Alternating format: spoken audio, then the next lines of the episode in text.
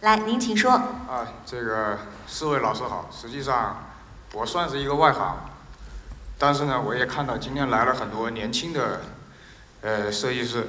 今天刚才我来的路上，有个人给我提了个问题，他说：“你都不做这行，你来听这个论坛干嘛？”我说：“这个条条大路通罗马，万呃什么殊途同归。”呃，首先那个第一位那个呃老师说的那个作品呢，呃，其实我觉得你跟我的性格是是真的是最接近的一个性格，我就是 what the fuck 的这种类型的人。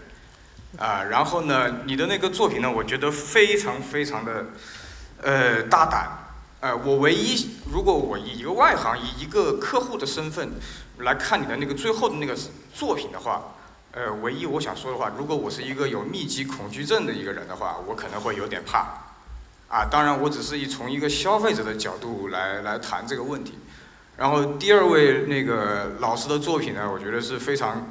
呃，四平八稳啊，最后二十二万能做出来那个样子，哎，我就如果我来提个不成熟的缺点的话，我是觉得你的墙上挂了太多的那是玛丽莲梦露是吧？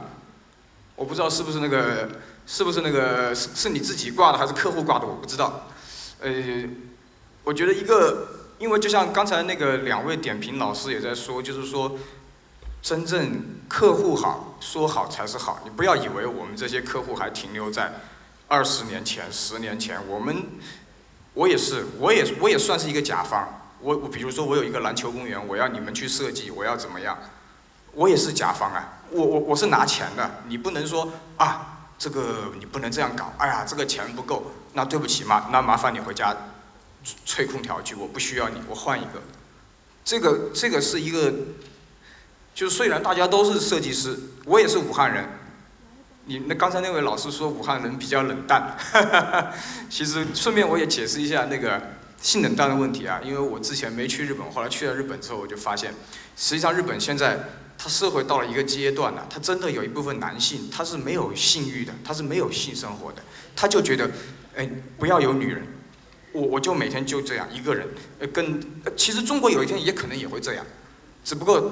日本比我们提前做到了这个事情呢，我我我只能，我只能大胆的去去去去揣揣测一下，呃，这这这些事情，呃，今天我是非常开心能看到各位的设计作品，当然还有很多的这个里面的酸甜苦辣，你们是没有讲出来的，包括今天很多我看年轻的设计师好像也没有人讲话，因为你说我不是设计啊，我玩球鞋玩了二十年。从从我手上过的球鞋可以买一个很好的房子，或者买一个很好的奥迪、宝马的车，所以大家可以说也是设计嘛。你不可能说啊，那球鞋就是个垃圾，不是设计啊。你室内设计就是很屌的事情，我不认为是这样。所以我今天来这里，我也是希望以后未来，如果我本人或者武汉市、湖北省有这种比较牛逼的呃篮球公园的体育方面的室内设计，我也希望能跟各位合作，也希望各位能。